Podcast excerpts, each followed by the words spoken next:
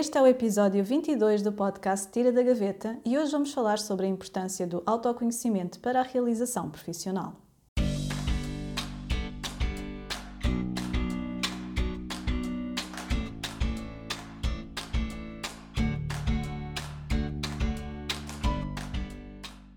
Bem-vindo ao podcast Tira da Gaveta. Eu sou Alexandre e ajudo pessoas em fase de mudança profissional. Aqui no podcast converso com duas grandes amigas, a Joana e a Sara, sobre vidas profissionais não lineares, desafios e conquistas em busca da realização profissional. Olá, Joana. Olá, Sara. Olá, bem-vindos à terceira temporada. Essa, é muito aguardada, 2023. Olá aos nossos ouvintes, bem-vindos, bem-vindos. Nós regressamos aqui ao nosso podcast depois de dois meses de pausa. Tivemos ali tempo para usufruir do mês das festas, pós-festas e voltamos aqui com um tema que eu pessoalmente acho muito interessante, que é o autoconhecimento. E não há muito a explicar sobre o conceito em si, não é? Porque ele próprio se explica. Portanto, o autoconhecimento trata da pessoa conhecer-se a, a, si mesma, quem é que é, quais é que são as suas características, os seus pontos fortes, pontos fracos, os seus valores, os seus interesses e por aí fora. Então, aquilo que eu proponho é falarmos um pouco sobre as nossas próprias jornadas de descoberta pessoal e de como conhecermos-nos a nós mesmos é tão importante para sabermos o que queremos fazer em termos profissionais, o que é que nos traz satisfação e realização profissional. Vamos a isto? Vamos. Vamos Bora embora. lá. Então, começar talvez por eh, partilhar a minha própria experiência nesta área, eh, como é que eu comecei a fazer o trabalho de investigação em mim mesma e depois convido-vos, Joana e Sara, a partilhar aquilo que vocês estiverem confortáveis para partilhar, porque nem sempre este processo de autoconhecimento é assim uma coisa maravilhosa, não é? Sim, quer dizer, na verdade eu acho que é, é maravilhoso, mas acho que é maravilhoso ao fim de bastante tempo e quando tu já consegues olhar para trás ver o uhum. caminho que fizeste, como mudaste e como é que conseguiste, um, o que é que conseguiste alcançar por te conheceres melhor. Agora, o processo em si pode ser duríssimo. Sim, é, é como, é, é, como aprender a nadar ou outra coisa qualquer que a gente pensa assim no início. Ah, vou-me afogar, vou morrer, isto vai ser horrível. e depois que até começamos, até começamos a fazer, a, fazer a, passar, a passar o processo, né? no início parece tudo ridículo, não conseguimos fazer nada, é tudo... Até pensamos, vim a primeira aula, vim a segunda, não vou voltar cá, eu sou uma naba nisto, não sei fazer isto. e depois, quando insistimos, é que percebemos que começamos a sentir a mudança, não é? E os resultados a aparecer. Uhum. E de repente, eh, ao fim de um tempo, dizemos: epá, epá, ainda bem que comecei a fazer isto. Que bom, que bom que comecei a fazer isto, não é? Mas sim, o início concordo, Joana. É, é, parece masoquismo puro. Sim, sim, completamente. É, há fases ali que são bastante difíceis, não é? Porque muitas vezes sim. nós descobrimos coisas acerca de nós mesmos que conscientemente nós não reconhecemos, mas elas estão lá, fazem parte de nós. E depois, quando aparecem, são assim tipo uma coisa meio feia, não é? Então, na psicoterapia, fala-se muito das nossas sombras, das feridas da criança interior, dos nossos medos, vergonhas e culpas. E tudo isto num processo terapêutico, claro, vem ao de cima e pode ser bem difícil lidar com algumas destas descobertas. Então, fica já aqui o disclaimer que é, o autoconhecimento é muito importante, mas nem sempre é fácil. E por isso é que muitas pessoas fogem a sete pés de ir a um psicólogo ou um psicoterapeuta, não é? Porque vão ali andar a, a, remexer nos cantinhos da casa, têm de levantar os tapetes onde têm escondido os lixos, né, entre aspas, falar sobre coisas mais embaraçosas e por aí adiante. Então, como é que foi que eu comecei o meu processo de autoconhecimento? Uh, eu diria que eu tive que ir rever os meus apontamentos, né, porque isto também não estava assim tão presente para mim, mas eu diria que as minhas primeiras experiências foram entre 2008 e 2011, que foi uma altura em que eu estava ali muito perdida na vida, lá está, num sítio menos bonito. Uh, quando comecei a interessar-me aqui por uma parte mais espiritual, Joana Fernandes rebola os olhos. Eu? Não, não, epá, nunca. Não, sabes o que é que eu estava a pensar? Só um disclaimer para os ouvintes, que é, eu estou com obras em casa, portanto é possível que se ouça algum barulho de fundo, o que vem ah, muito okay. a calhar porque o tema do próximo episódio é precisamente os desafios de trabalhar em casa e, portanto, eu depois posso falar mais pormenorizadamente sobre o facto de estar a gravar um podcast com pessoas a partirem-me uma parte da casa aqui ao lado. Era só okay, isso. Okay, eu estava a ouvir barulhos, por isso é que rebolei os olhos, não foi para, tua, para o teu lado espiritual. eu pensei, eu pensei, como a Joana é muito cética sobre isto, quando eu falar sobre esta parte, ela vai começar ali a meter as mãos na cabeça. Nunca, jamais. Mas pronto, dizia então eu que nessa altura comecei a interessar-me por esses temas mais espirituais, então fiz leitura da aura, mapa astral, fiz consultas de tarot, fiz o meu primeiro processo de life coaching, que depois evoluiu para psicoterapia, que também acho que já falei nos episódios atrás. Mas na altura eu não tinha esta consciência de que estava a fazer um trabalho interno de resgate e descoberta. Eu só queria encontrar respostas e sentir-me bem, portanto eu nem sabia bem o que é que eu queria na realidade. Porque no fundo é isso que acontece nestes processos, não é? Nós resgatamos memórias, interesses, desejos que tínhamos lá atrás, percebemos porque é que agimos como agimos, porque é que existem sempre alguns padrões que voltam a repetir-se e depois há todo um trabalho consciente de pegar nestas descobertas e perceber o que é que é para fazer com elas. Sendo que às vezes é só integrar aquilo que estamos a descobrir, não é? Perceber o que é que está a acontecer. Então, para vos dar dois exemplos muito práticos, Uh, no processo de life coaching, o objetivo era eu conseguir encontrar um objetivo para a minha vida, porque eu sentia-me muito perdida e sem objetivos, e através de exercícios, de livros de autoajuda que a minha coach me ia, me ia recomendando, um, através do próprio processo de coaching, eu voltei a lembrar-me do quão importante era para mim ser independente e ter a minha casa. E na altura isto tinha ficado completamente esquecido e era um dos objetivos mais importantes desde a minha adolescência. E quando eu percebi, bem, realmente, onde é que isto ficou perdido no tempo? Foi assim, tipo, quando se acende a nossa luzinha, não é? Tipo, onde é que tu estavas? E então foi realmente este processo que me ajudou a resgatar isto, que é um dos valores mais importantes para mim, a minha independência, e ter a minha casa, ter o meu espaço era de facto algo que era muito importante para mim. Depois, o segundo exemplo um, já foi quando eu voltei a investir no meu autoconhecimento de uma forma mais consciente, portanto, ali mais ou menos a partir de 2017. Também já se falava muito mais sobre estes temas de desenvolvimento pessoal. Então eu ia participando em workshops, continuava a ler muito, fiz alguns retiros, fazia muita introspeção, também é muito necessário.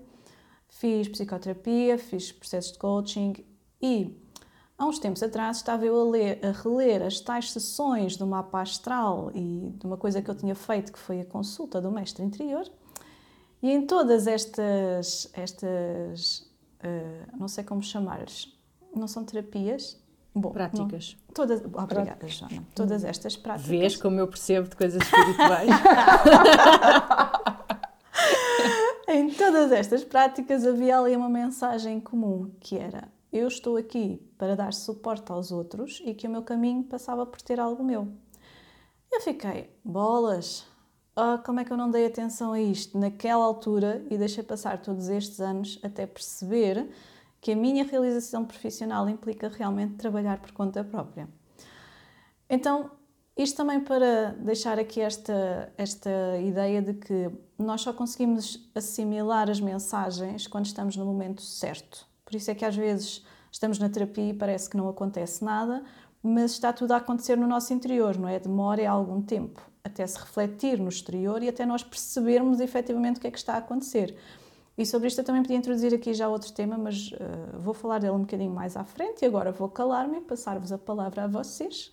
Joana, podes ser tu já aqui a contar-nos um bocadinho como é que foi o teu processo de descoberta, como é que começou, se ainda te lembras? Posso, posso. Não precisavas de calar já que estavas a falar bem. Um, eu tenho uma experiência um bocadinho diferente. Pronto, como a Alexandra estava a dizer, eu não sou crente nem em Deus, nem em mapas astrais, nem em tarôs. Uh, aliás, para mim, isto às vezes é um bocadinho estranho para algumas pessoas é, perceberem porque acham que a fé religiosa é superior, digamos assim, a outro tipo de crenças. Para mim, elas estão todas no, no mesmo patamar e, portanto, eu respeito-as igualmente e não acredito nelas também da mesma forma. Posto isto, eu tenho uma crença muito forte de que a fonte de quase todos os problemas do mundo é a falta de amor e a falta de empatia. E acredito que cada ser humano tem o enorme poder de melhorar a vida das pessoas que estão à sua volta e a sua, claro, também, não é? E não há melhor maneira de nós termos uma influência positiva uh, na vida de quem nos rodeia, da nossa comunidade, do que conhecermos-nos o melhor possível e sabermos quais é que são as nossas forças, as nossas fraquezas, quais é que são os nossos limites e de que maneira é que nós podemos ajudar os outros. E eu acho que o meu processo de autoconhecimento teve o seu primeiro momento muito relevante uh, ao longo dos seis anos em que eu fiz voluntariado com crianças e jovens em risco, uh, em que eu aprendi imenso com aqueles miúdos. É uma, uma pessoa põe, põe tudo em causa, não é? Relativiza todos os seus problemas, mas também aprendi muito com os meus colegas voluntários, porque muitas das atividades que nós fazíamos, especialmente nos campos de férias, uh, colocavam-nos em situações muito longe da, no da nossa zona de conforto, por vezes em situações extremas a nível emocional, e obrigavam-nos a um exercício grande de autoconhecimento e também de confiança no outro, porque nós só nos tínhamos a nós, não é? Só nos tínhamos uns aos outros uh, e tínhamos que trabalhar muito em equipa. Depois, esse foi um momento que assim muito relevante. Depois há o percurso não formal de autoconhecimento, não é? que é feito quando nós refletimos sobre acontecimentos da nossa vida. Por exemplo, eu reflito muito a escrever, é uma, uma forma minha de expressão muito, muito própria. Um, no meu caso, a, a ler muito ou ouvir música, ou ouvir letras e a pensar sobre elas e a fazerem-nos. Eh, as músicas fazem-nos muito pensar em momentos da vida, não é? Portanto, também há a essa forma não formal de, de, de autoconhecimento. E depois, agora, por falar de coisas um bocadinho mais recentes, eu considero que o ano de 2022 foi o período da minha vida com um caminho mais intenso em termos de, auto, de autoconhecimento. Eu já tinha feito psicoterapia há alguns anos e foi bom, mas não foi um processo super transformador. E acho que tu tens toda a razão, Alexandra, quando dizes que as coisas têm que acontecer quando nós estamos preparadas para que elas nos aconteçam. E no ano passado, uh, aconteceram duas coisas que foi eu voltei a fazer terapia e voltei a praticar yoga um, e essas duas coisas, juntamente com, com um outro processo que eu depois vou falar a seguir, têm sido mesmo muito importantes. Em termos da psicoterapia, o que fez, fez imensa diferença uh, o, a condição em que eu estava ou a disponibilidade que eu tinha para enfrentar esse processo. Encontrei uma terapeuta extraordinária e temos feito um percurso juntas uh, incrível. As coisas que eu descobri sobre mim, a forma como agora consigo olhar para elas e depois transformar a maneira como lido com o dia a dia, tem sido, tem sido mesmo muito bom. Depois recomecei a prática do yoga também com uma professora diferente, também tem sido um caminho muito bom porque a prática vai muito além das posturas físicas, não é? Tem também uma parte grande de introspeção, de autoconhecimento e o grupo em que eu pratico partilha imenso e isso é uma coisa que tem imensa força. E depois, por último, e este é aquele em que me deu mais o clique de, de, do autoconhecimento e, e, também da autoconfiança, que para mim, que sempre tive uma, uma autoconfiança e uma autoestima muito baixa, uh, foi muito revelador. Um, tem a ver com o coro, que é, apesar de nós no coro sermos uma equipa e trabalharmos todos para um resultado conjunto, ao fim de 10 anos no coro, eu já consigo olhar para trás e também ver individualmente qual foi o percurso que eu percorri um, ali. Um, e é, é, um bocadinho como aquilo que tu disseste uh, sobre a terapia, que é durante muito tempo parece que não acontece nada e depois de repente parece que acontece tudo de uma vez. E eu lembro-me de ter entrado no coro e eu cantava super baixinho, ia sempre para a última fila, tinha imensa vergonha. Quando me punham na fila da frente, ficava em pânico, tipo, ah, não quero que me ouçam, socorro, não olhem para mim, aquela coisa. E nos últimos dois, três anos, um, de repente, parecia que eu tinha perdido o medo e a vergonha, e de repente comecei a ser colocada com muita frequência na fila da frente, uh, junto aos microfones, nos concertos, que era uma coisa de que eu fugia a sete pés. E depois, de repente, comecei a pensar, mas, mas quando é que esta mudança aconteceu? Porque parecia que tinha sido de um dia para o outro. E na verdade não foi. Foi um trabalho de vários anos, a estudar muito, não é? Portanto, a ganhar confiança, a vencer o medo. E depois, no meu caso, uma pessoa com uma confiança muito baixa, tive aqui um empurrão enorme da Cláudia, que é uma grande amiga minha e, e epá, é muito inspiradora, porque eu, eu, eu, era muito feliz se tivesse metade da autoconfiança dela. É uma, é uma coisa até contagiante. Um, e a Cláudia é uma pessoa super segura, tem o dobro de anos de cor que eu tenho e é solista, e ao longo dos anos foi-me ajudando a ganhar confiança e percebeu muito antes de mim uh, que eu estava muito mais segura a cantar do que aquilo que eu achava. E começou a pôr-me, a puxar-me para a fila da frente e a pôr-me na fila da frente. E é muito engraçado porque o meu raciocínio foi eu não confio muito, epá, mas se a Cláudia confia, ela deve ter razão. Então é um processo de ganhar autoconfiança por, através de uma motivação externa, não é? Uh, e hoje em dia isso acontece, ainda recentemente num concerto eu estava a cantar na fila da frente e tinha um microfone só para mim, uma situação que seria assustadora há cinco anos. E eu de repente, a meio de uma música, comecei a pensar: Fogo, Joana, que grande caminho que tu percorreste. Tipo, agora estás aqui, estás super à vontade. Mas, mas, é engraçado essa coisa de, de, de, ter ganho essa confiança porque alguém externo a mim demonstrou essa confiança e eu confiava nessa pessoa. No fundo, Portanto, alguém é assim, apostou em ti, não é? Sim, e mais do que isso, era, a Cláudia dizia tão convictamente que, que eu podia estar ali, que eu era segura, que eu pensei, é pá, se a Cláudia diz deve ser verdade, deve ser eu que não estou a ver, porque, porque eu nisso confiava mais nela do que em mim própria, então foi um bocadinho ganhar essa, essa confiança através de outra pessoa. Isso é, isso é muito interessante, Joana, porque voltamos outra vez àquela questão de termos as pessoas certas à nossa volta, não é? Que nos apoiam, que nos incentivam sim, sim. E, e, e, que às vezes veem em nós coisas que nós ainda não vemos, não é? Uhum. Porque nós estamos tão com os nossos filtros, não é? Com, com as nossas inseguranças, com os nossos receios, que nós não conseguimos perceber às vezes o que de bom nós temos. Um, e os outros já conseguem ver isso muito facilmente. Para eles é tão óbvio. Um, e tu estavas a falar sobre isso. A confiança também acho que é um tema super interessante. E eu estava-me a lembrar aqui de uma vez um exercício que eu fiz, que era pedir eh, opinião a pessoas à minha volta das características que vinham em mim, etc. Eh, características, pontos fortes, pontos menos fortes. E eu lembro-me que algumas delas tocaram ali todas num ponto em comum, que era devias acreditar mais em ti. E eu olhava para aquilo e eu, pois, vocês veem isso em mim, que eu tenho potencial e que devo acreditar mais em mim, mas como é que isso se faz? É? Então, é, é, as pessoas veem, as pessoas sentem, as pessoas incentivam, mas e enquanto é que tu nós... não vês, não é? Exato, e porque é que a gente não chega lá, porque é que aquela é. coisa não se liga ali o botão e já lá estamos, não é? Claro, claro. Portanto, esse exemplo é muito bom, Joana, obrigada. E, e acho também muito inspirador esse teu percurso, não é? Tu conseguires valorizar esse teu percurso no coro e, e veres como é que isso aumentou a tua confiança, também é um, é um sinónimo de autoconhecimento, não é? Tu conseguires reconhecer sim, sim, isso em ti.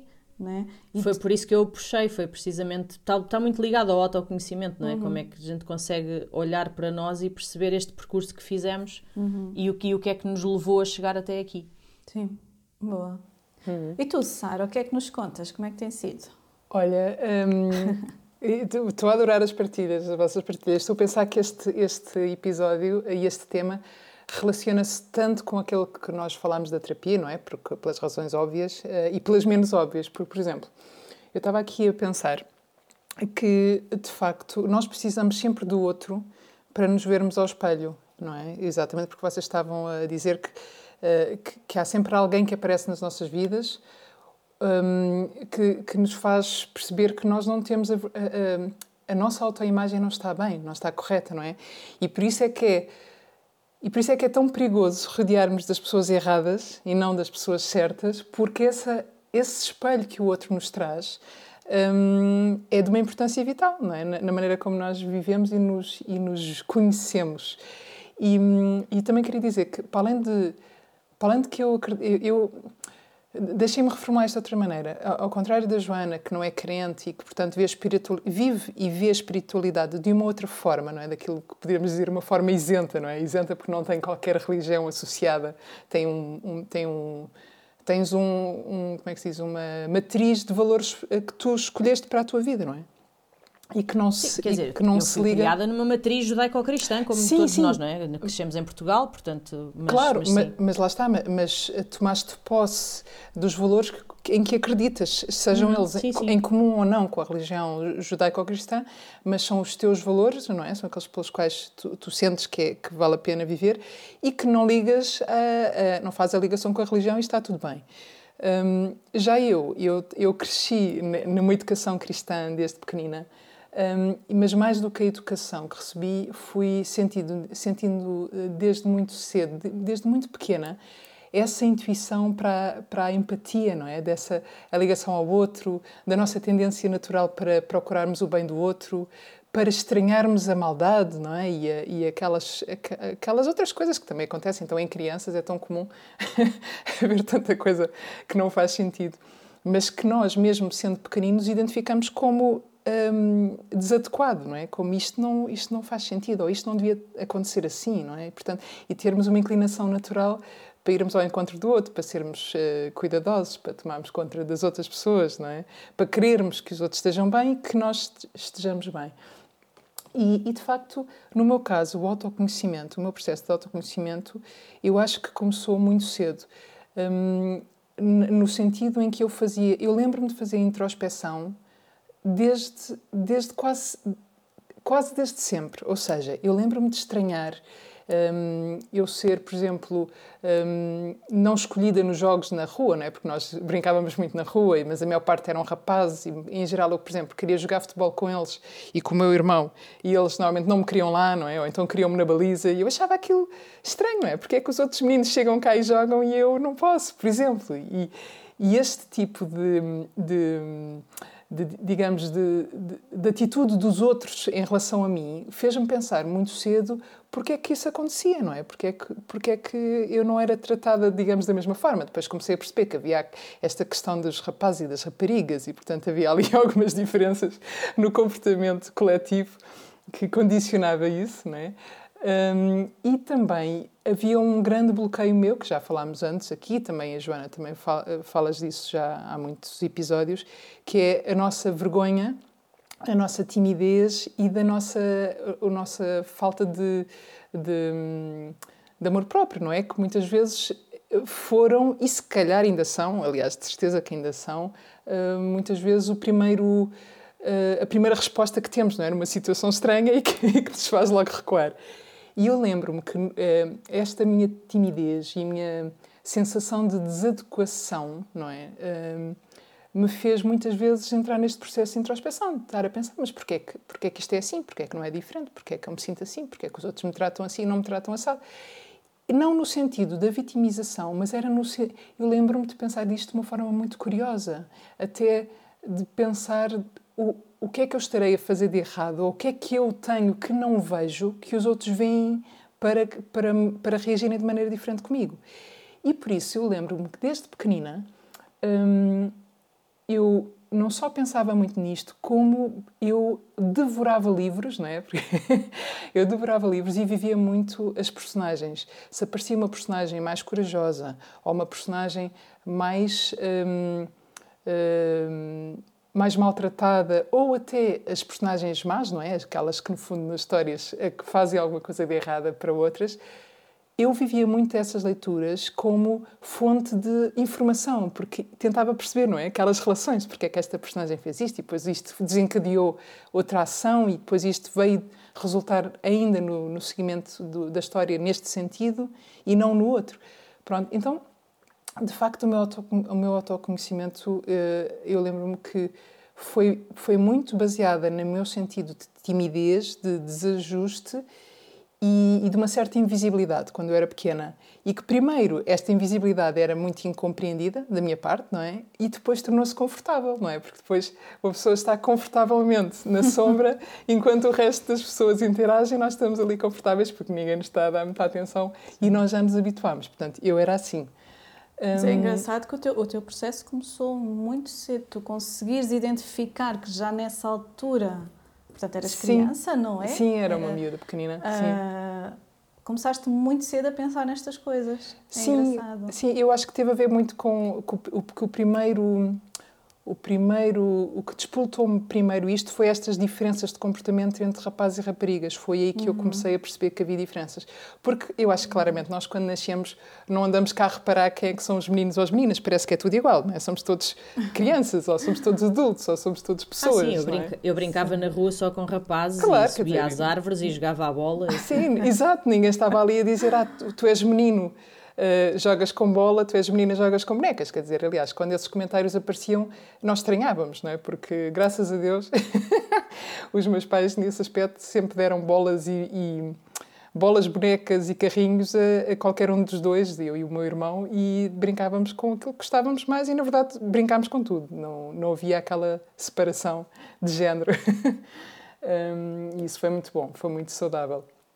Então, para não ficar aqui muito tempo no meu processo, dizer que, que para além da leitura, lembro-me de, tinha para aí 13, 14 anos, comecei a escrever, a escrever, a, escrever aquilo que seriam depois uh, poemas, uma, uma certa prosa. Eu, eu fiz muito autoconhecimento e também esse refletir, no, principalmente nos sentimentos, através da escrita também, Joana, e, mas muito neste formato da, da, da, do poema é? e da prosa.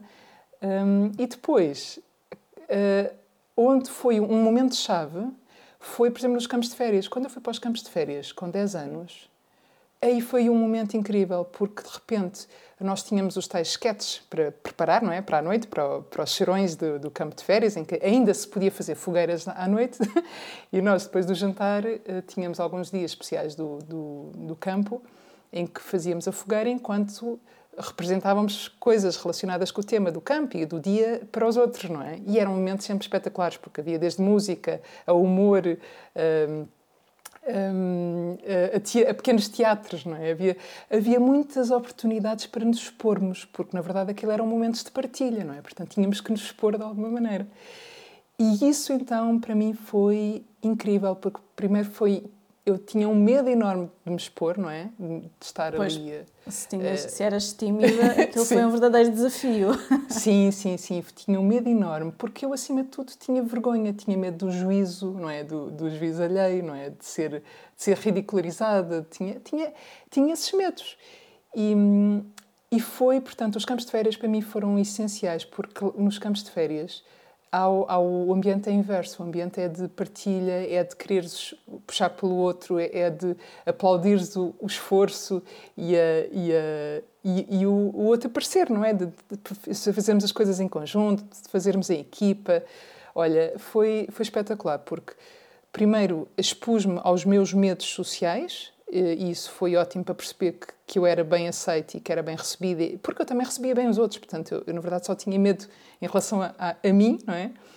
Um, e também foi bom para me expor aos meus medos físicos, por exemplo, o medo das, das vertigens, não é? das alturas. Eu também fiz campos uh, de escalada e de, e de canoagem, tudo, tudo aquilo que, que me expunha também a esses medos físicos. Um, e, portanto, eu acho que parte do autoconhecimento que nós devemos fazer, seja qual for a fase das nossas vidas, é enfrentar, é primeiro identificarmos os nossos medos.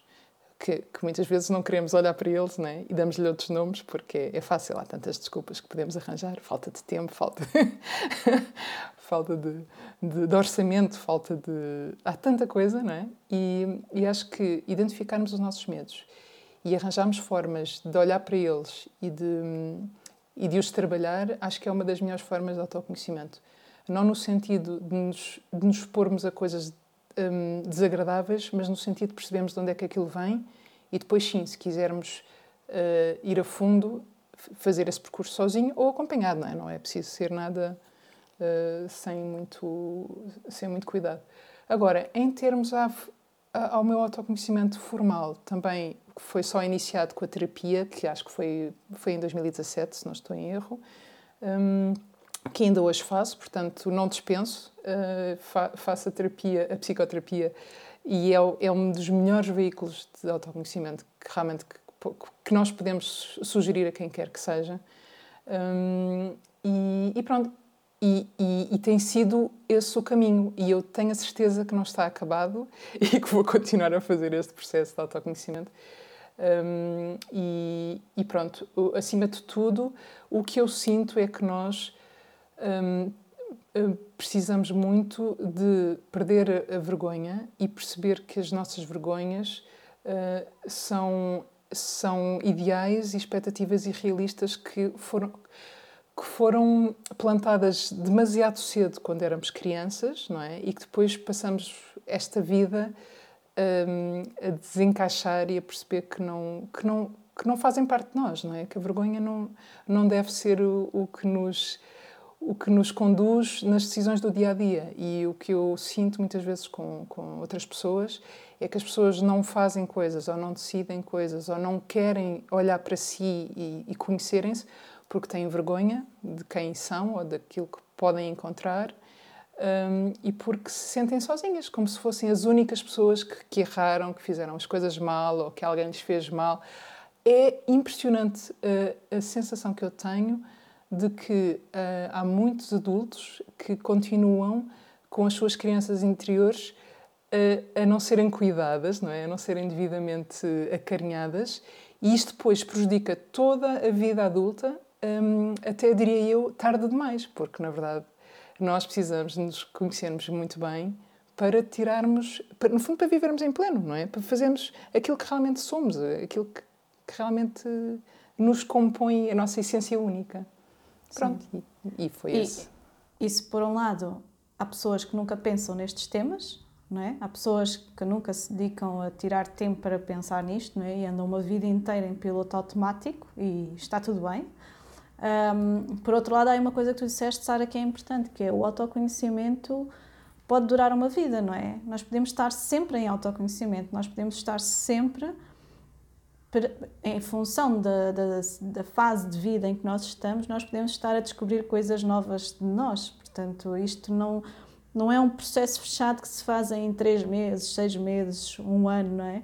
Uh, isto pode durar uma vida toda. Nós podemos estar sempre a descobrir coisas novas. E, e como a Joana dizia, isto é maravilhoso. Esta Sim. parte é maravilhosa, não é? Quando Sim. nós conseguimos ver assim de fora e à distância, isto é maravilhoso. Quando estamos lá no meio do caos e eu quero, mas é sair daqui, no aí é que a coisa não é tão. Sim, aí é que a coisa é um bocadinho mais difícil. Claro. Então, mas agora, relacionando aqui com a esfera profissional. O que é que vocês diriam que foi assim uma enorme descoberta neste processo de autoconhecimento? Não é? O que é que teve mais impacto uh, direto para trazerem para a vida profissional? Joana, podes, podes partilhar tu? Sim, uh, olha, no, no, meu caso, e, e, e, é uma coisa, é semelhante àquele processo que eu expliquei em relação ao cor, eu acho que a, a minha maior descoberta uh, em termos de autoconhecimento para o meu contexto profissional foi mesmo o ganhar de confiança nas minhas capacidades, porque uh, por acaso é muito engraçado porque com a minha carreira profissional meio maluca eu já tive momentos muito diferentes e um, quando eu era jornalista as pessoas uh, pronto, isso aí eu não precisei de um processo de autoconhecimento foi um momento o momento em que eu descobri que queria ser jornalista foi muito rápido foi um, eu lembro-me exatamente onde é que estava com quem é que estava e foi assim um clique Pronto, e a partir dali nunca mais quis ser mais coisa nenhuma, portanto. Um, e quando eu era jornalista, as pessoas elogiavam muito o meu trabalho, mas eu atribuía isso, eu, eu cética, não é? Atribuía isso a um fator assim meio mágico, porque eu tinha um bocado aquela sensação do eu nasci para isto. Uh, e eu achava que ah, deve ser isto que as pessoas dizem quando aquela pessoa nasceu para, porque é o que eu sinto. e a verdade é que tudo me saía bem, não, não que está também aqui a dizer uh, para não parecer arrogante, mas a verdade é que tudo me saía bem e sem muito esforço. E os elogios sabiam-me bem, mas, mas no fundo eu sentia que não tinha muito mérito naquilo, porque, era, porque saía-me naturalmente, parecia que era uma coisa que era me sem esforço, no não é? Se era sem esforço, não era. Sem esforço, exato. Então, como era sem esforço, eu não merecia aqueles elogios, porque aquilo não, aquilo não era, não era um, resultado de, de esforço Trabalho, meu, de, é? de nenhum mérito especial. Depois, nos anos em que trabalhei, quer na agência, quer na software house, eu atribuí aos elogios não tanto ao resultado do meu trabalho, mas ao facto de eu ter uma grande capacidade de trabalho, ou seja, não tenho medo de trabalhar, trabalho muito, faço muita coisa, pronto. E então eu pensava, eu faço o melhor que sei e trabalho muito, portanto deve ser por isso que as pessoas apreciam o meu trabalho. Portanto, sempre, sempre a tirar valor, não é? Claro, Nós conseguimos ser sim. os nossos maiores inimigos. E estas reações são muito típicas de alguém com pouca confiança em si própria, não é? Tu tens gente à roda a elogiar-te, mas atribuis sempre eh, os elogios a outros fatores que não o teu próprio mérito. E acho que tive um momento eureka, lá está, muito à semelhança do que aconteceu no caso do coro. Agora, quando me tornei freelancer, porque fui recomendada para, para, para os projetos em que estou a trabalhar por amigos, uh, e eu fiquei assim, mas, mas será que eu sou capaz de fazer isso? Mas vocês estão-me a recomendar para isto, mas, mas eu não sei se tenho capacidades para isso. Então, antes de aceitar, liguei a algumas pessoas em quem confio muito e que sei que são muito exigentes um, e perguntei-lhes, e são pessoas que trabalham na área para, para onde eu iria trabalhar, não é? E, e, lá, e mais uma vez eu ganhei confiança de que seria capaz pel, na convicção das respostas das pessoas. Uh, e foram várias pessoas, mas uma delas especialmente que foi o Francisco, que vocês também conhecem, que é uma pessoa que eu tenho a certeza absoluta que nunca jamais diria uma coisa em que não acredita só para ser simpático. Não, Verdade. Não Portanto, acontece. Quando confere. Lá está. Portanto, quando ele disse eu tenho a certeza absoluta que tu tens capacidade de fazer um excelente trabalho nesta área, eu pensei ah, pera, então se ele está a dizer isto é porque deve ser. Foi tal e qual a mesma coisa do que com a Cláudia, ou seja, repete-se o mesmo processo de alguém em quem eu confio muito mostrou uma grande confiança em mim e então eu pensei, ah, espera, se calhar, então vai dar. Um, pronto, e com isso decidi arriscar e a verdade é que tem corrido muito bem, o feedback é bom, portanto, lá está, eles tinham razão, se calhar, não é? Repara, eles tinham, ainda não há. Eles tinham, exato. Mas é, é, é engraçado, Jona, que isso tu dizes aí do ir buscar confiança é essa opinião externa, isso é uma validação externa, não é? Que é algo que nós também falávamos, acho que foi no episódio das armadilhas, em que falávamos muito sobre o perfeccionismo, validação, amor próprio, uma, uma série assim de, de, questões mais, destas mais pessoais. Um, e faz muito sentido, não é? Porque pessoas inseguras muitas das vezes vão procurar a validação no exterior, não é? E quando, quando ficamos dependentes disto e não fazemos nada, não é? Que é a grande armadilha, nós não termos confiança em nós. Mas aí até é curioso, porque não é que tu não deixes de fazer, não é? Tu simplesmente encontras uma dupla confiança para fazer aquilo que precisa de ser feito. Sim. É? Uh, agora, desculpa, estava a pensar noutra coisa, já, já que falaste no, no perfeccionismo, eu acho que se calhar, não me lembrei quando estava a preparar o episódio, mas se calhar outra enorme descoberta de, minha neste campo do autoconhecimento foi eu perceber e assumir para mim própria que sou uma perfeccionista.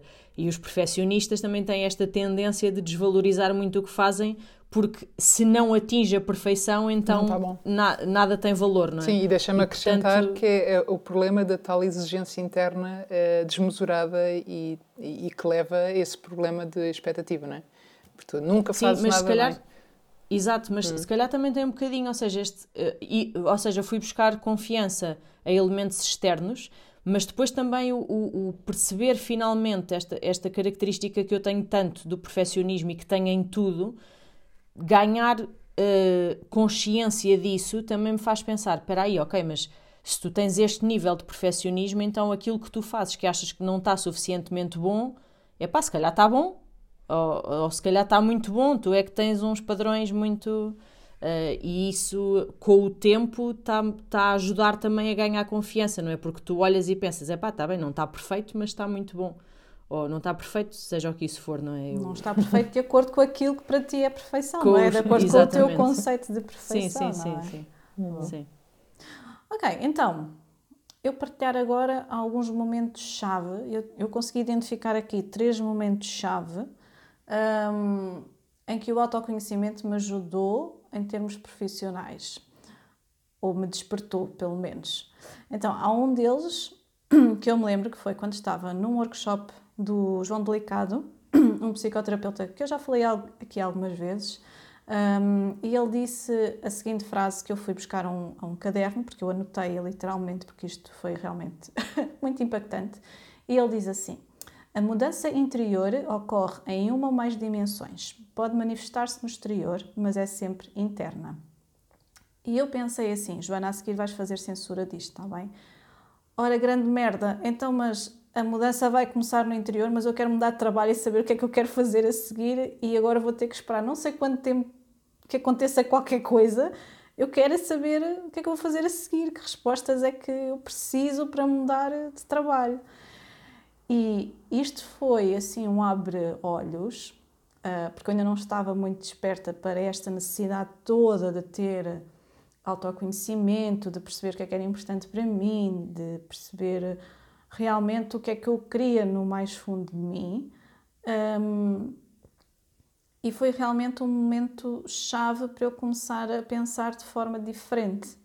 E não foi fácil, e eu na altura fiquei um bocado em pânico. Eu lembro que isto foi um workshop no início de 2018 e era um workshop sobre balanço e mudança de vida. Portanto, estávamos no início do ano e era só falar sobre balanços. Aí eu fiquei muito desiludida e estávamos para aí no primeiro dia do, do workshop, aquilo era um fim de semana, era de sexta a domingo, e eu fiquei muito desiludida a pensar, eu vou sair daqui sem respostas outra vez. Pronto. Mas a verdade é que foi o, todo o início de um caminho, não é? Mas há esta importância de, às vezes é mesmo preciso parar e, e, pensar e trazer respostas do interior e só depois é que vamos perceber no exterior o que é que isso, o que é que isso vai significar. Depois houve outro momento que foi num workshop uh, do Pedro Vieira, que é um coach. Uh, ele estava a ensinar o método laser, que é uma formação que eu por acaso também quero trazer para os meus processos de mentoria, em que nós percebemos um, as, as, nossas energias, as nossas necessidades. Uh, e eu, ao fazer esses exercícios que ele estava a propor, eu percebi que tenho uma grande necessidade de reconhecimento e sentimento de importância. Isto já estava mais ou menos presente na minha cabeça, mas agora vejam este encadeamento, que foi meses ou anos mais tarde, já não sei, eu estava num workshop sobre liderança nas organizações. A formadora estava a ensinar os quatro tipos de personalidade de acordo com o modelo DISC, que é um, um método utilizado pelos recursos humanos para fazer análise de perfis e gestão estratégica de pessoas. Então ela refere que há um destes tipos de personalidade, que é o social, que ajuda quem precisa, está sempre disponível, é o cimento das equipas, mas como é uma pessoa introvertida, necessita mostrar mais o seu valor. E eis que se faz a luz.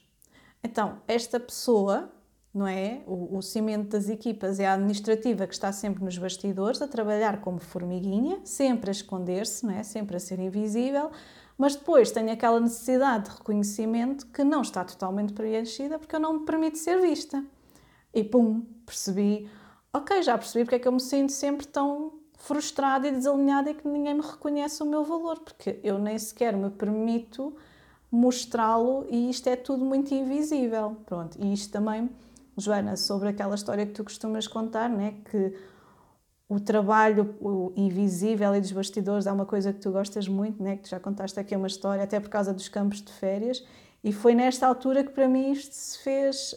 Hum, trouxe isto à consciência, não é? Que, que é um trabalho, de facto, um trabalho administrativo, muitas vezes não se percebe, é muito invisível. E por isso é que uma parte de mim não se sentia realizada. Então, lá está, aquilo que eu dizia que as, as grandes, os grandes insights às vezes não ocorrem no momento, não é? Isto foi passado no tempo, tudo isto levou o seu tempo para se encadear e fazer aqui uma resposta de ok, já percebeste porque é que muitas vezes não te sentes satisfeita no teu trabalho, está-te aqui a faltar isto e isto. Pronto. Estes foram os meus momentos. E Sara, partilha lá connosco. Partilho, partilho. O que é que te. Um, opa, a sério, estou a gostar muito deste episódio. Um, um, nós temos várias coisas em comum aqui, porque nós também temos algumas características em comum de personalidade entre as três, apesar de sermos muito diferentes, mas temos algumas coisas que partilhamos em comum. E uma delas, de facto, é esta estas, eh, esta personalidade relacionada com, ou com falta de autoconfiança ou com falta de, de, de valor no nosso mérito, não é? nas coisas que, que, somos mais do que aquelas que fazemos. Não é? E, e, por exemplo, os meus momentos eureka a nível de, de portanto, de, do autoconhecimento eh, e da maneira como trabalho foram, foram, um deles nunca mais me esqueço é, está relacionado com, com a altura em que eu fiz produção cultural com a, a preparar umas bienais de ilustração internacional que hum, era uma carga de trabalho gigante, gigante em termos, uh, aliás, até físicos, não é? De, de abrir pacotes, uh, catalogar tudo, pôr na base de dados, uh, separar tudo, pôr tudo em ordem para depois ser visto pelo júri e depois e os contactos e ter tudo em ordem, os e-mails e os telefones. Ou seja, havia uma carga de trabalho gigante e eu, grande parte do trabalho, fazia sozinha. Durante uma parte do, do tempo tinha apoio, não é? De uma ou duas pessoas, três no máximo, uh, mas era uma carga de trabalho gigantesca e eu, uh, nessa altura, achei que, que, o, que o reconhecimento que me era dado pelo meu pelo meu trabalho era simplesmente porque eu, eu realmente consigo fazer enormíssimas quantidades de trabalho, não é? Consigo, de facto, é como, como tu dizias, Joana, que era, não era o reconhecimento na qualidade ou na maneira como conseguíamos gerir todo aquele trabalho e o detalhe do trabalho, não. Era, não, eu, eu sou reconhecida porque eu consigo fazer uma montanha de trabalho que uma equipa inteira faria e eu estou a conseguir fazê-lo praticamente sozinha, não é? Pronto. Então, eu também passei por esse momento em que achei que um, que, o, que, a minha capacidade de trabalho tinha a ver com a carga e com aquilo que eu conseguia levar comigo e não com a qualidade do meu trabalho. Um, só que isso foi uma mensagem, claro, chegou da maneira errada, não é? Porque eu só mais tarde é que percebi que aquilo que eu fui capaz de fazer na altura não tinha a ver com, com quantidade só, porque isso só é tonto, uh, tinha a ver com a nossa, com, com, pronto, neste caso, com a minha capacidade na altura de gerir aquilo tudo e de não ter deixado de cair nada e de tudo se ter feito, apesar de parecer impossível. Quando, a gente, quando alguém perguntava qual era o tamanho da equipa, eu, eu ficava-me sempre a rir a ver a cara das pessoas quando nós respondíamos quantas pessoas é que faziam, é que tinham feito aquilo acontecer. Oh o One Man Show. Completamente, ou o One Woman Show, ou quase, one portanto, porque não quero também tirar mérito que as pessoas que fizeram parte da, da minha equipa uh, em alguma das edições que foram essenciais, essenciais. E de facto, aliás, tenho amizades para, para a vida que, surge, que nasceram nessa altura exatamente porque é essa complicidade e esse trabalho em conjunto foi hercúleo.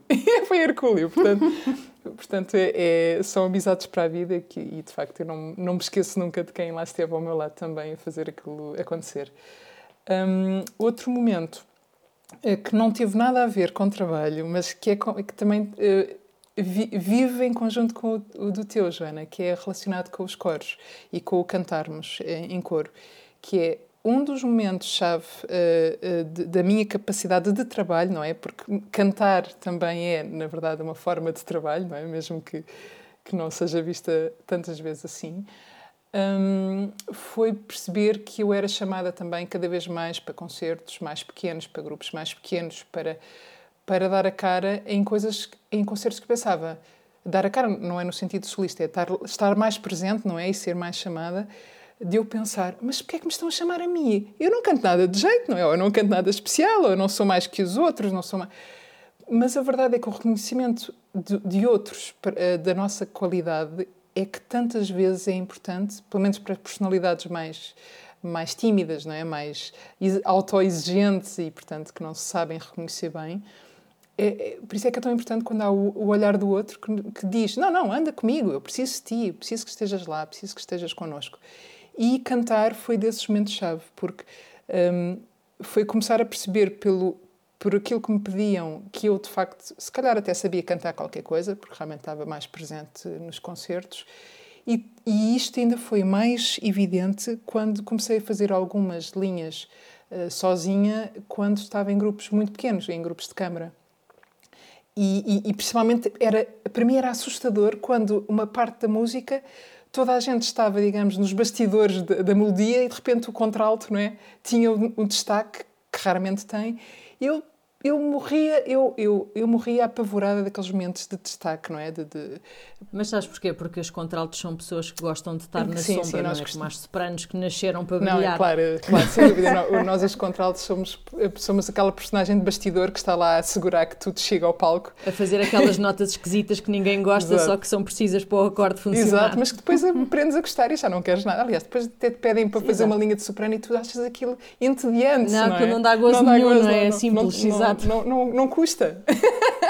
Exato. Olhem para elas as duas a deixar-me completamente à parte. Não, não, Vocês desculpa, acham isto não, normal? Não, não, nós estamos a brincar, não, porque repara, eu gosto muito de, de, todas as vozes, do, de, uh, epá, são todas essenciais e, e o, o, resultado em conjunto é que faz milagres e coisas maravilhosas. Claro, claro que sim. Mas pós contralos, de facto, é, é, pavura, é apavorante, né? estou a dizer bem, é apavorante estar em destaque, portanto, ter, ter um destaque dentro da, da música. E, e isto ainda choca mais com a minha personalidade, uh, e, porque eu, na altura, e portanto, eu já volto aqui ao tema, não, eu não me esqueci, Alexandra, do... mas eu, na altura, eu, eu tremi, a minha voz tremia e até falhava às vezes, porque eu estava eu estava aterrorizada quando me calhava estes momentos, não é? Por mais que os meus colegas uh, que estivessem a cantar comigo nos ensaios me dissessem: oh, Sara, está tudo bem, tu cantas bem, tá, a tua voz é bonita, tu tens segurança a cantar. Mas quando eram os concertos, eu, eu confesso-vos, eu só estava lá porque aquilo era um trabalho de grupo. Porque se fosse perguntarem-me a mim se eu ia lá estar, eu, eu queria estar noutro sítio. Não... Mas isto, porquê é que isto foi importante? Um, porque, uh, em conjunto com a terapia que tive mais tarde, porque eu comecei a cantar muito antes de fazer terapia, uh, quando eu em terapia quis explorar porque é que eu tinha tanto medo, por exemplo, de cantar sozinha. Porque aquilo, na minha mente racional, não faz sentido nenhum, não é? Porque se nós sabemos, sabemos a música, sabemos cantar e conseguimos fazer aquilo bem nos ensaios, porque é que raio chegamos ao concerto e é diferente a maneira como sentimos, não é? E, e depois fez-se luz. O que é que se fez luz? Fez-se luz neste cruzamento entre saber que, que eu cantava suficientemente bem para ser chamada, não é? Um, e uh, o cruzar com a terapia e perceber que uma das razões, porque no meu, por exemplo, no meu caso pessoal, uh, tem a ver com a invisibilidade, com aquilo que já tinha referido antes, que é eu estava, eu sempre estive habituada em criança a ser bastante invisível. E normalmente, quando era vista, era porque tinha feito alguma coisa mal. Reparem, isto é mesmo assim, não é? Isto, pessoas, os adultos às vezes não se apercebem né, destas coisas. Isto é, é o que é. E portanto, eu quando era vista, muitas vezes era porque tinha feito mal. Portanto, o facto de eu estar a ser vista nos concertos era, despoltava alguns no meu inconsciente a sensação de que eu estava a fazer algo mal, porque estava a ser vista finalmente, não é? Portanto, isto, claro, parece parece um grande um grande remoinho, mas é basicamente isto. Não, Quando mas isso é espetacular. Não, eu porque essas descobertas é que são espetaculares. Sim, sim, é? repara, o, o, ter percebido isto mudou completamente a maneira como eu hoje em dia canto. Eh, eh, eu depois disto, desta desta luz, percebi finalmente porque é que eu tinha tanto medo de cantar sozinha e ficou muito mais fácil cantar sozinha. Mas muito mais fácil, não tinha, não tinha nada a ver. Porque percebi finalmente a, a, a, origem emocional que o meu racional nunca atingiu. Por isso é que, mais uma vez, a terapia é tão importante. Porque por mais introspeção que eu tivesse feito antes, eu nunca percebi porque é que isto acontecia. E finalmente cheguei lá através da terapia. Portanto, o, este, portanto, este momento-chave foi essencial, portanto, tinha muito a ver com a música e com a maneira como eu me sentia exposta. Um, e, e, o que é que eu queria dizer? Também a questão do reconhecimento uh, foi um momento-chave que é um, a invisibilidade é confortável porque tem a ver com a minha história, não é? Mas a necessidade de reconhecimento é, é, é claramente o que me tem feito avançar mais, experimentar mais, arriscar mais na, na, no trabalho, um, porque já, já entendi que eu ser vista, é, eu preciso de ser vista e preciso de deixar de sentir medo de ser vista, porque isso já é uma coisa do passado que já está devidamente cuidada, não é? Portanto, já, já foi identificado e já, já percebi porquê.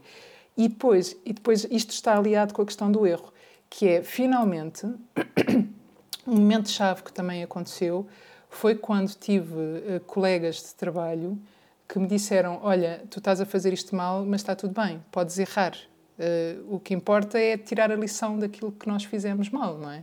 E, e, e portanto, eh, um, ehm, este, este momento onde se tem colegas que são pessoas empáticas, um, ehm, passamos a olhar para os nossos erros da mesma maneira como olhamos os erros dos outros, não é? Porque nós olhamos o erro do outro e está tudo bem, toda a gente erra, acontece, não é? Não, não é o fim do mundo. Mas o nosso erro, ui, isso é, é outra dimensão. Nosso erro não isso pode nunca acontecer. pode acontecer. O que é, é isso? Pronto, e, e, de facto, quando se tem os colegas empáticos que nós devíamos ser para nós próprios, também é uma forma de lá chegarmos, que é percebermos o erro não é, um, não é um castigo, não é um, não é um dizer estás a ver, não és capaz, é ao contrário, é a oportunidade de nós crescermos, não é? E de fazermos melhor. E, e é através de, de, do, do erro no trabalho ou fora dele, não é? Hum, que nós nos agigantamos. Agora, temos é tirar a lição que o erro tem e não ficar na vergonha, não é? Ou na, na acusação. É? E isto pode, ser, pode vir dentro de nós já. As nossas vozes interiores podem trazer-nos isto tudo e não precisamos de ninguém para, para ah, fazer sim, isto. nós somos muito bons a fazer o trabalho todo por nós mesmos, sim, completamente. Pronto, portanto, estes foram os meus momentos-chave também a nível do trabalho e da minha capacidade de, de acreditar no meu trabalho. Uhum. Boa. Obrigada, olha, obrigada pelas partilhas. De facto, nós acabamos por ter aqui, apesar de sermos muito diferentes, como tu dizias, Char, nós depois acabamos por ter características uh, comuns, não é? Entre nós Uh, e é bonito como nós também nos cruzamos no meio destas nossas diferenças e semelhanças e, e aquilo que nós trazemos para aqui.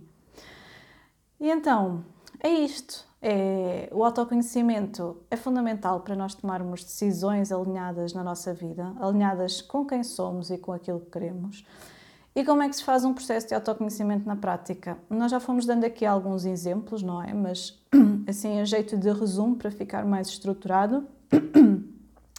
Pode ser com o apoio de um psicólogo, um psicoterapeuta ou até alguns coaches que promovem estes processos de autodescoberta com conjunto de técnicas que auxiliam a pessoa a resgatar um conjunto de indicadores que lhes mostram quem é que elas são na sua essência, não é? Sem entrar em questões do passado, questões terapêuticas, porque depois há aqui uma linha ténue com a qual é preciso ter algum cuidado.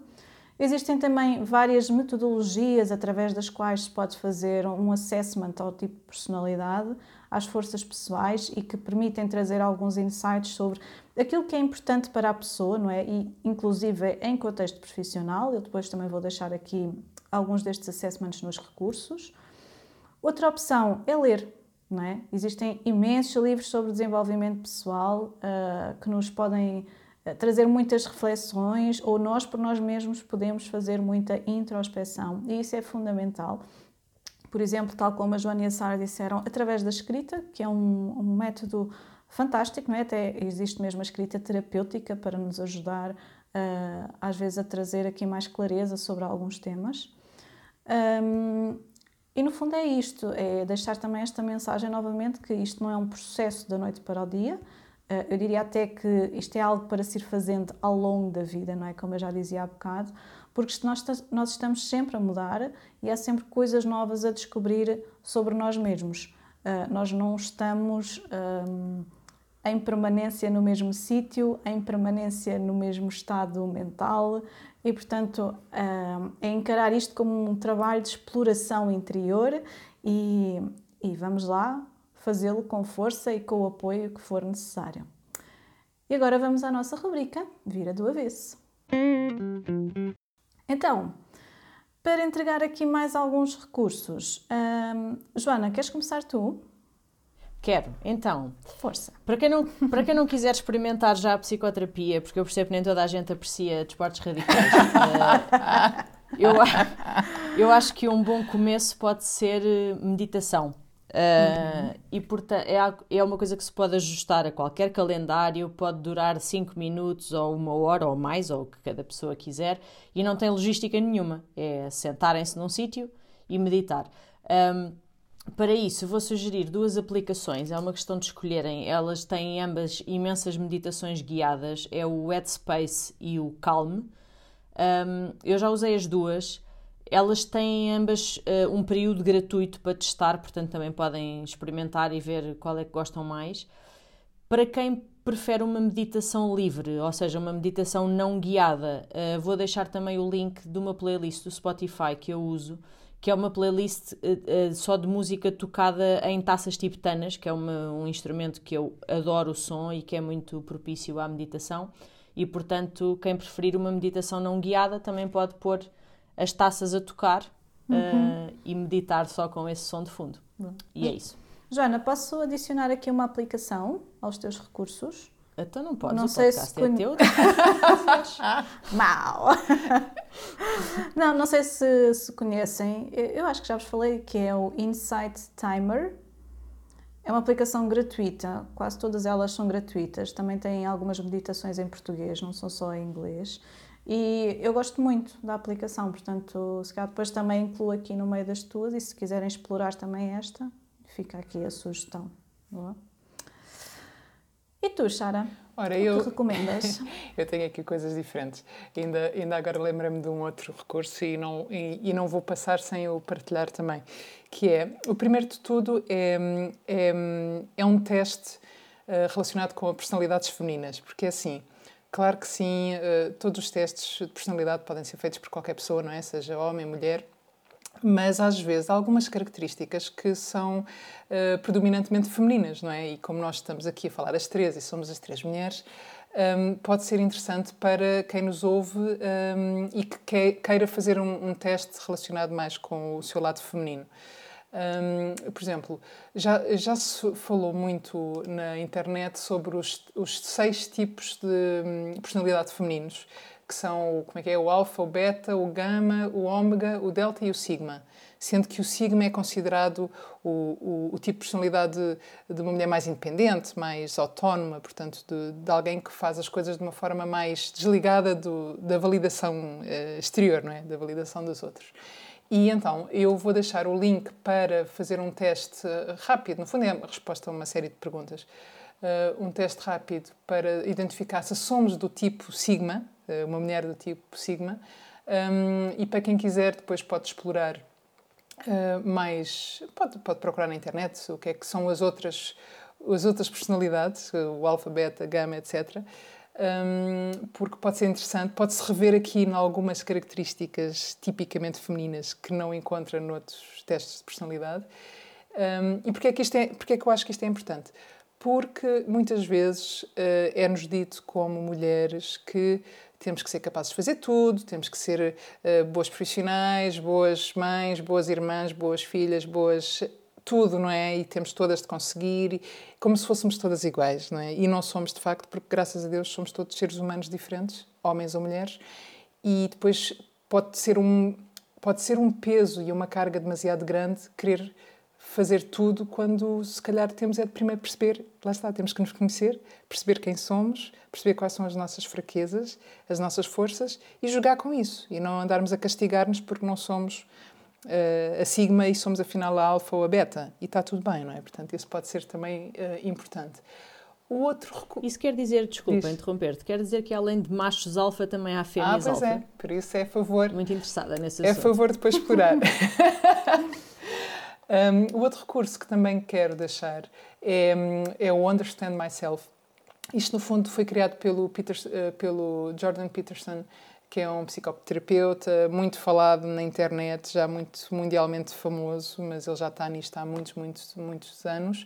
E ele criou, de facto, um, um teste online. Uh, este é pago, portanto, pode não ser interessante para toda a gente, mas eu também não acho que é assim tão caro um, mas que eh, alia muito o autoconhecimento através da escrita. E, e, neste caso é uma escrita guiada, não é? Portanto, está feita por, por um psicoterapeuta, portanto, alguém que vocês podem confiar que está bem feito. Um, e pode ser muito interessante para quem está à vontade com o inglês e que também pode descobrir aqui uma excelente ferramenta para se, para se conhecer melhor. Uhum. Bom. Obrigada. Não. Acho que eu e a Joana ficámos muito interessadas nesse teste das personalidades femininas, uhum. não foi, Joana? Uhum. e já vamos fazê-lo a seguir. sim, sim. Um, então, e eu, o que é que eu vos trago? Eu trago-vos aqui também alguns testes, não é? Como tinha dito antes. Uh, um deles é o 16 Personalities, é um teste uh, que estuda 16 tipos de personalidade e que faz uma combinação de alguns fatores um, e que no final de responderem a uma série de questões, não são muitas, portanto também não é assim muito, muito extensivo, mas no final dá-nos um relatório bastante completo e bastante preciso uh, de qual é o nosso tipo de personalidade e como é que a nossa personalidade se relaciona em diversos contextos, no profissional, uh, nos relacionamentos. Então é muito completo porque nos dá também esta visão de uh, relacionamento com as diferentes áreas da vida. O outro te teste é o via character e o ou via character. Character. Via, via character, sim. Character. Obrigada. Um, e o via character permite-nos um, conhecer as nossas forças pessoais. Portanto, de acordo com a psicologia positiva, Todos nós temos um conjunto de 24 forças pessoais, são a nossa assinatura, e nós conseguimes, através deste teste, perceber quais é que são essas forças, qual é que é a nossa assinatura de forças pessoais, e percebendo quais, essas, quais é que são essas forças, nós depois conseguimos ver, ok, isto está presente no meu dia a dia, está presente no meu trabalho. Será que eu estou uh, a ter ações eh, alinhadas com estas minhas forças ou será que eu não estou a colocá-las em prática e por isso é que não me sinto preenchida? Então, fazer esta análise depois também pode ser interessante. E por último, deixar um teste, um, como eu referi há pouco, o método DISC, uh, que também é para uh, analisar tipos de personalidade. Vou também deixar aqui um link para o My DISC Profile. E são todos testes gratuitos e eu acho que podem trazer muitos insights a este nível de autoconhecimento. Sugestão extra, como falámos aqui muito sobre terapia, um, vou deixar aqui novamente o episódio 8, o link para o episódio 8, que é como a terapia nos ajuda e porque não devemos fazer dela um tema tabu. Um, para quem tiver curiosidade também ir ouvir esse episódio.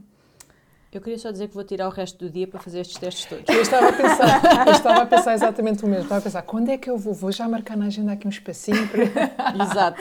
Não, Não, façam, exato, hoje- não hoje façam era todos ao hoje não mesmo pode ser. tempo. Não, não façam todos ao mesmo tempo, porque alguns deles são exaustivos, depois as perguntas são parecidas e quanto mais a pessoa estiver relaxada, não é? Que é para dar a primeira resposta que vem à cabeça e não estar ali com a pressão do tempo, melhor vai ser o resultado do teste, mais preciso vai ser, não é? Porque senão a pessoa está ali a olhar para o relógio e depois fazer muitos seguidos também acho que não é muito bom. Então, no Portanto, fundo, um por dia. Façam, sim.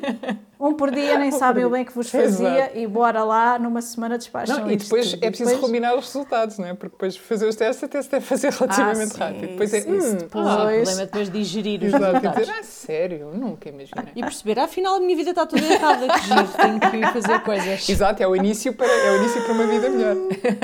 Exato. o processo de descoberta é assim. É assim que se inicia. É Como, como, como dizias, Alexandre, há pouco a dizer, mas que grande shit! Então eu vou ter este trabalho todo. Eu quero é respostas rápidas, ainda vou ter de perder tempo para conhecer melhor. Oh, que chatice! É isso, é isso. Então vá, olhem, por hoje é tudo. Obrigada, Joana e Sara, pelas vossas partilhas. Obrigada aos nossos ouvintes por estarem aí desse lado. Qualquer dúvida ou questão, ou algum comentário que queiram fazer sobre este episódio, ou algum insight que tenham tido num teste de personalidade, partilhem Exato. connosco. vão até ao Instagram, vão até, vão até ao e-mail podcast.tiradagaveta.pt uh, Enviem-nos os vossos comentários, nós gostávamos muito de receber o vosso feedback e ouvimos-nos uh, daqui a 15 dias. Até lá!